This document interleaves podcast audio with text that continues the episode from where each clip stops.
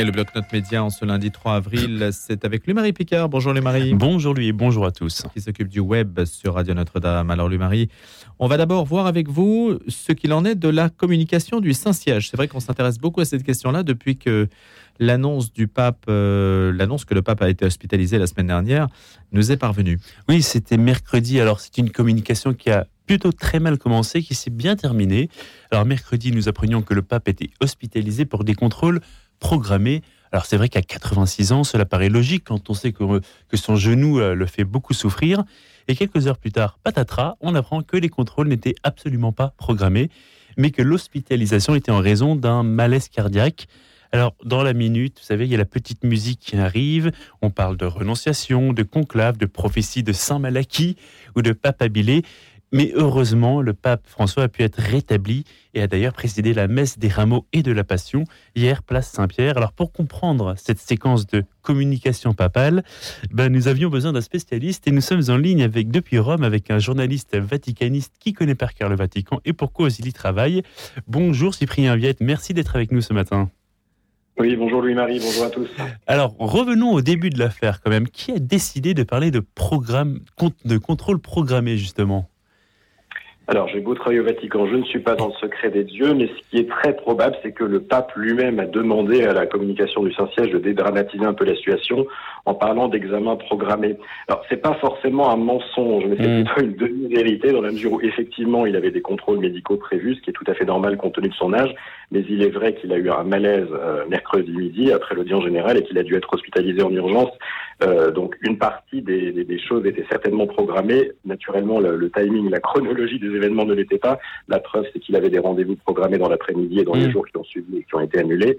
Donc la situation était plus grave qu'annoncée, mais c'est pas forcément non plus une, une, distorsion euh, de la part de la communication du Saint-Siège. C'est plus une communication assez logique pour éviter un emballement médiatique qui, euh, qui, est arrivé un petit peu après, mais il fallait bien quelques heures de préparation pour euh, être en mesure de répondre à cette situation de crise.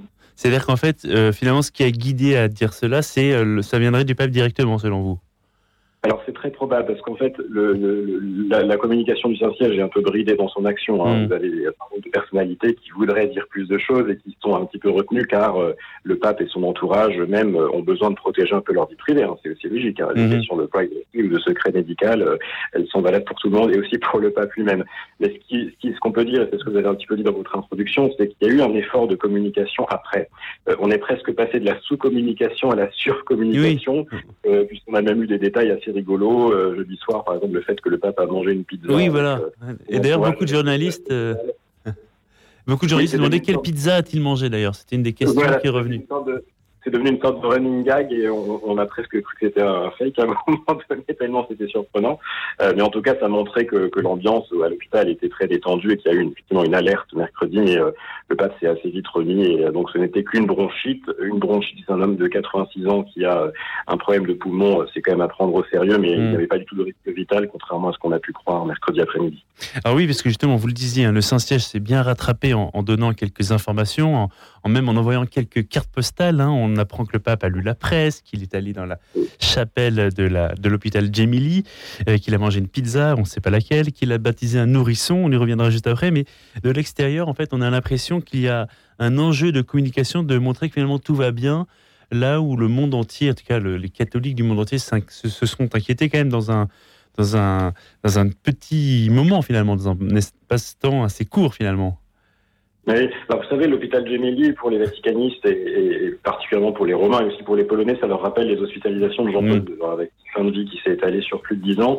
Alors le pape François, quand il est arrivé, tout le monde s'est rappelé de ce souvenir. Il y a eu beaucoup d'articles qui ont spéculé sur euh, la succession du pape, euh, l'organisation du siège en semaine sainte euh, en période de vacances pontificales. Enfin, il y a eu énormément de, de spéculations. Alors Jean-Paul II disait, quand j'ai besoin d'avoir des nouvelles de ma santé, je lis les journaux. Je pense que la même chose s'est passée pour François. Je crois qu'il a vu un petit peu les retours médiatiques de son hospitalisation. Et je pense qu'il y a eu un mélange peut-être un peu de, d'inquiétude et, peut-être de fierté aussi, une réaction de dire je suis encore à la barre, je suis là. Et donc, il a voulu revenir le plus vite possible au Vatican et euh, présider la messe des rameaux. Vous l'avez mentionné aussi dans votre introduction. Il a présidé la messe des rameaux et il l'a présidé avec énergie, même avec plus de présence que l'an dernier, puisque l'année dernière, il, ne s'était pas rendu au, pied de l'obélisque de la place euh, Saint-Pierre pour la bénédiction des rameaux. Mais cette année, il l'a fait. évidemment, il a circulé en papa mobile et non pas à pied. Il n'arrive quasiment pas à marcher, mais il était là, il était debout, il était en tenue liturgique. Il a voulu montrer vraiment qu'il était revenu pleinement aux commandes. Donc, le pape est là, le pape est vivant. Il a vraiment voulu le manifester de façon très ferme. Et, il l'a même dit d'ailleurs, hein, je suis toujours en vie. Oui. Je suis toujours en vie. C'était assez incroyable. Hein, euh, Alors moi, je vous, dis un truc personnel. Quand j'ai vu que des vaticanistes, des journalistes allaient à la sortie de l'hôpital pour essayer de, de, parler au pape à la sortie de, l'hôpital, je trouvais ça complètement délirant. Je me disais, il va être épuisé. Euh, c'est même un manque de respect de, de venir. Puis en fait, au contraire, il a joué le jeu. Il est sorti de sa voiture. Il s'est levé. il a été parler aux journalistes. Il y a aussi une scène absolument bouleversante où il a étreint un jeune couple dont la fille venait de mourir. Oui. Le fait est que la fille avait été elle-même embrassée par le pape quatre ans auparavant pendant une visite paroissiale. C'est une coïncidence, mais ça montre bien que Rome est un village. Euh, donc il y a eu cette scène très émouvante et puis il a parlé aux journalistes très, de façon très détendue. Je pense qu'il a un petit peu forcé le trait alors que physiquement, euh, certainement, il était encore un peu affaibli, mais il a dit euh, je suis encore vivant, j'ai eu peur de la mort, mais pas, mon heure n'était pas encore venue et il a vraiment voulu montrer qu'il revenait à la barque. Et puis en fin de matinée, il y a eu ce geste hein, traditionnel du pape François. Il s'est rendu à la basilique Sainte-Marie Majeure. Je pense que c'est la 105e ou 110e visite dans cette basilique pour remercier Marie de, de, sa guérison et donc poursuivre le job. Voilà, donc c'est vraiment euh, un pape euh, énergique qui a montré euh, sa résilience, sa capacité de se remettre, et c'est vraiment ce que la communication essentielle aussi a voulu montrer ces derniers jours. C'est en fait même si quelque part cette, cette son passage à l'hôpital Jimmy était presque une visite pastorale parce qu'il a baptisé un enfant qui était là. Alors il est allé pendant une petite demi-heure rencontrer, il est allé au service d'oncologie pédiatrique. Et euh, après, il a baptisé un nouveau-né qui, euh, alors qui n'était pas malade, hein, justement, parce qu'il y a eu beaucoup de journalistes, il y a eu des spéculations, mais est-ce que cet enfant est malade, de quel cancer il a? Parfois, ça va un peu loin. Hein. Mais c'est vrai que du coup, la communication n'a pas été extrêmement précise et on se rend compte que finalement, euh, il faut être très précis quand on communique autour du pape, parce que c'était devant les caméras, pour le coup. c'était important pour lui de montrer que c'était presque une visite pastorale, en fait, cette, cette séquence à l'hôpital, si j'exagère un peu le pape a continué à faire son job de pape. Hein, donc même à l'hôpital, il a continué à, effectivement à partir du vendredi, une fois que les antibiotiques avaient fait effet, il a, mm. il a considéré qu'il pouvait reprendre du service et donc il a visité euh, ce département d'oncologie pédiatrique et aussi de neurochirurgie. Il a baptisé cet enfant dont la situation médicale n'a pas encore été très bien comprise, mais en même temps, là, encore une fois, il y a des soucis de discrétion qui sont compréhensibles. Bien sûr. En tout cas, il n'a pas de cancer, hein, contrairement à ce qu'on avait compris. Oui, oui. Euh, alors euh, voilà, c'est ça le pape François. Vous avez un peu cette spontanéité, cette, ce sens de la relation et, toutes les minutes de son pontificat, euh, tant qu'il est physiquement capable de le faire, sont un peu dédiées à ça. Et puis lors de son opération très lourde hein, de 2021, lors de sa précédente hospitalisation, on avait vu un petit, un petit peu les mêmes images. Hein. Le pape François avait visité des malades, plutôt des personnes âgées à l'époque, mm. euh, et euh, lui-même était en fauteuil roulant. C'est la première fois qu'on le voyait comme ça. Mais là, euh, vendredi, il a vraiment voulu se montrer debout, avec un ambulateur, quand même debout, en tenue blanche. voilà. Mm. Le pape reste le pape et il reste, il reste à la barre. C'est vraiment un message qui a été hein. Et justement, est-ce que vous pensez qu'en tant que journaliste, et même les autres de vos confrères de la salle Stampa, de la salle de presse du Saint-Siège, est-ce que vous allez être plus attentif maintenant à la santé du pape? Est-ce que ça va prendre un peu plus de place dans, dans vos articles, dans vos, euh, dans vos médias, justement, que euh, la simple pastorale? Ah, bien sûr, oui. Bah, depuis mercredi. Le, c'est déjà fait depuis juillet 2021 avec cette première opération. la santé du pape est un sujet. C'est un sujet depuis un an. Il y a eu, il y a eu donc depuis deux ans depuis l'opération, mais particulièrement depuis un an parce que sa mobilité est très réduite. Donc oui, évidemment, quand on voit le pape qui, qui, qui, semble euh, fatigué, qui a des difficultés, des douleurs, qui grimace parfois, euh, évidemment que ça nous inquiète, qu'on s'en préoccupe et que euh, l'horizon d'un conclave est un sujet de conversation parmi les journalistes comme parmi les cardinaux eux-mêmes. Hein. Il n'y a pas de tabou, c'est naturel, on s'interroge, on, se demande où va on se demande si le pape sera en mesure de piloter les deux assemblées synodales à venir de 2023 et 2024. Voir les GMJ et les JMJ, bien sûr, avec tout ce que ça implique en termes de, de voyage. mais voilà, le, message, en tout cas pour le moment, c'est vraiment que le pape reste à la barre et qu'il ne faut pas l'enterrer trop vite. C'est ça. Une dernière question, Cyprien Viette. Est-ce qu'il y a des signaux que vous détectez qui permettent de dire que les choses euh, peuvent basculer d'un moment à l'autre euh, concernant la santé du pape? Bah, tout est possible. Hein. Il a 86 ans. Un homme de 86 ans peut décéder brutalement. Euh, alors, le pape lui-même s'y prépare depuis le début de son pontificat. Hein. Il parle de la mort. Lui-même a eu. Ses frères et sœurs sont décédés beaucoup plus jeunes que lui. Donc, il a il a, il a cette préoccupation de la mort qui est naturelle. Hein. Donc tout, tout peut arriver, mais il peut aussi tenir encore 10 ans ou 5 ans. Enfin, on ne sait rien. Lui-même ne, peut pas l'évaluer de façon extrêmement mathématique. Qui est sûr, c'est qu'il a plusieurs fragilités de santé, mais par contre, on remarque une vitalité. Moi, je peux vous témoigner personnellement. Les fois, je lui ai serré la main, il a une poigne, mmh. mal, mal, à la main tellement il est assez fort. Euh, donc c'est un homme très énergique, qui a des fragilités, mais qui est très énergique et qui veut vraiment montrer qu'il reste à la barre. Et, donc euh, toutes les spéculations dont il a eu écho par les médias l'ont certainement agacé, mais l'ont aussi euh, réveillé et stimulé probablement. Mais juste le point que sa communication est, quand même assez originale depuis qu'il est Saint-Père, depuis qu'il est pape, mhm. et qu'il a tendance à court-circuiter les les circuits classiques de communication. Est-ce que justement, euh, ça rend euh, sa communication autour de sa santé plus difficile, plus délicate à cerner? Quand on est ah journaliste euh, Naturellement, dans l'appareil officiel du y a eu beaucoup de stress et beaucoup de tension cette semaine. Hein, mm. ça, c'est inévident. En tant que journaliste, c'est assez déstabilisant aussi. Vous savez, vendredi soir, par exemple, quand il est on a eu l'annonce de la sortie de l'hôpital et en même temps la publication d'une très longue interview du pape à une télévision argentine qui avait été enregistrée une semaine avant et qui été diffusée vendredi. Bah oui honnêtement, à 20h30 le vendredi, quand on a toutes ces nouvelles qui tombent en même temps, et en plus une interview d'une heure du pape en espagnol, euh, ça, nous agace et ça nous donne un peu un sentiment de, désordre. Mais voilà, c'est son, son, tempérament, c'est sa liberté. Il veut pouvoir parler aux gens directement. C'est vrai que pour son appareil euh, officiel, c'est pas simple. Très, mm. compliqué à gérer. C'est les interviews souvent, ils les apprennent par les médias eux-mêmes. Euh, mais mais c'est la vie, c'est-à-dire qu'il a vraiment ce souci du contact direct. il est très fidèle en amitié, il entretient ses réseaux son caractère restera toujours comme ça. Merci, merci Cyprien Viette. Et si le pape sert la main c'est qu'il a été gardien de but. C'est Jacques Vendroux qui nous disait la semaine dernière avec la visite du Variété Club de France. Merci beaucoup d'avoir été avec nous. Bonne semaine sainte, Cyprien Viette. On pourra vous suivre sur email. Vous êtes journaliste, vaticaniste. Et on vous souhaite une très bonne semaine à tous et bonne semaine sainte à tous. Merci Louis-Marie Picard. Justement, ce début de Semaine Sainte, un jour une histoire s'intéresse à quelques récits fondateurs, à l'image de Jacqueline Kellen qui est avec nous ce matin, qui en a déchiffré pour nous, qui a déchiffré pour nous le livre de Toby dans un essai intitulé Le temps de la bonté. On voulait s'intéresser justement aussi à la bonté, ce qu'elle recouvre précisément. C'est aux éditions du CERF. Bonjour Jacqueline Kellen. Bonjour Louis Dauphren. Merci d'être avec nous ce matin. Alors justement, je voulais vous poser la question de savoir si le livre de Toby, d'abord, s'il était si connu que cela et s'il était facile à raconter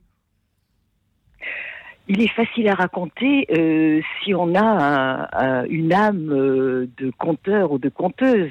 Euh, c'est une sorte d'apologue euh, oriental avec aussi bien, bien sûr, un ange, un poisson un peu magique, un chien qui suit l'aventure, une, une guérison, une des retrouvailles, un mariage. Enfin, il y a tout ce qu'il faut pour en faire une jolie histoire, mais derrière cette jolie histoire, il y a bien sûr euh, profondément euh, une, une quête de connaissance, d'amour, euh, d'élévation et même d'illumination, puisque ça se termine par la vision de la Jérusalem céleste. L'ange, c'est Raphaël L'ange, c'est Raphaël, c'est le médecin de Dieu, mais là, cet ange, c'est-à-dire cette présence, en fait, il y a des myriades et des myriades, comme dit le prophète Daniel, il y a des myriades et des myriades d'anges qui se pressent autour des humains, et heureusement, sinon, que serait le monde sans eux? Euh, Eh bien, cet ange Raphaël, il est bien sûr le médecin euh, qui va permettre de, que le vieux Toby, euh, aveugle, devenu aveugle, va recouvrer la vue. Il va permettre aussi la rencontre euh, du jeune Toby avec l'épouse qui lui est euh, promise, euh, la jeune Sarah, euh, mais il est à la fois un guide, un instructeur, bien sûr un, intercesseur, puisque c'est Dieu qui l'envoie pour pour, pour faire en sorte que euh, tout aille pour le mieux malgré la déportation des Juifs euh, à Ninive, malgré euh, leur fortune qui devient misérable. donc il y a toutes ces, ces, missions, je dirais, de, de l'ange figuré par Raphaël. et c'est lui qui a donné l'idée, enfin l'image de l'ange gardien. Et dès le IVe siècle de notre ère, en effet, c'est l'ange gardien fait partie des êtres que l'on peut euh, invoquer, que l'on peut, euh, euh, oui, ressentir aussi près de nous dans les moments difficiles comme dans les moments plus heureux. Jacqueline Kellen, il me semble que le livre de Toby n'est pas reconnu par les protestants, c'est vrai ça? Oui, parce que les protestants euh, suivent le, canon hébraïque.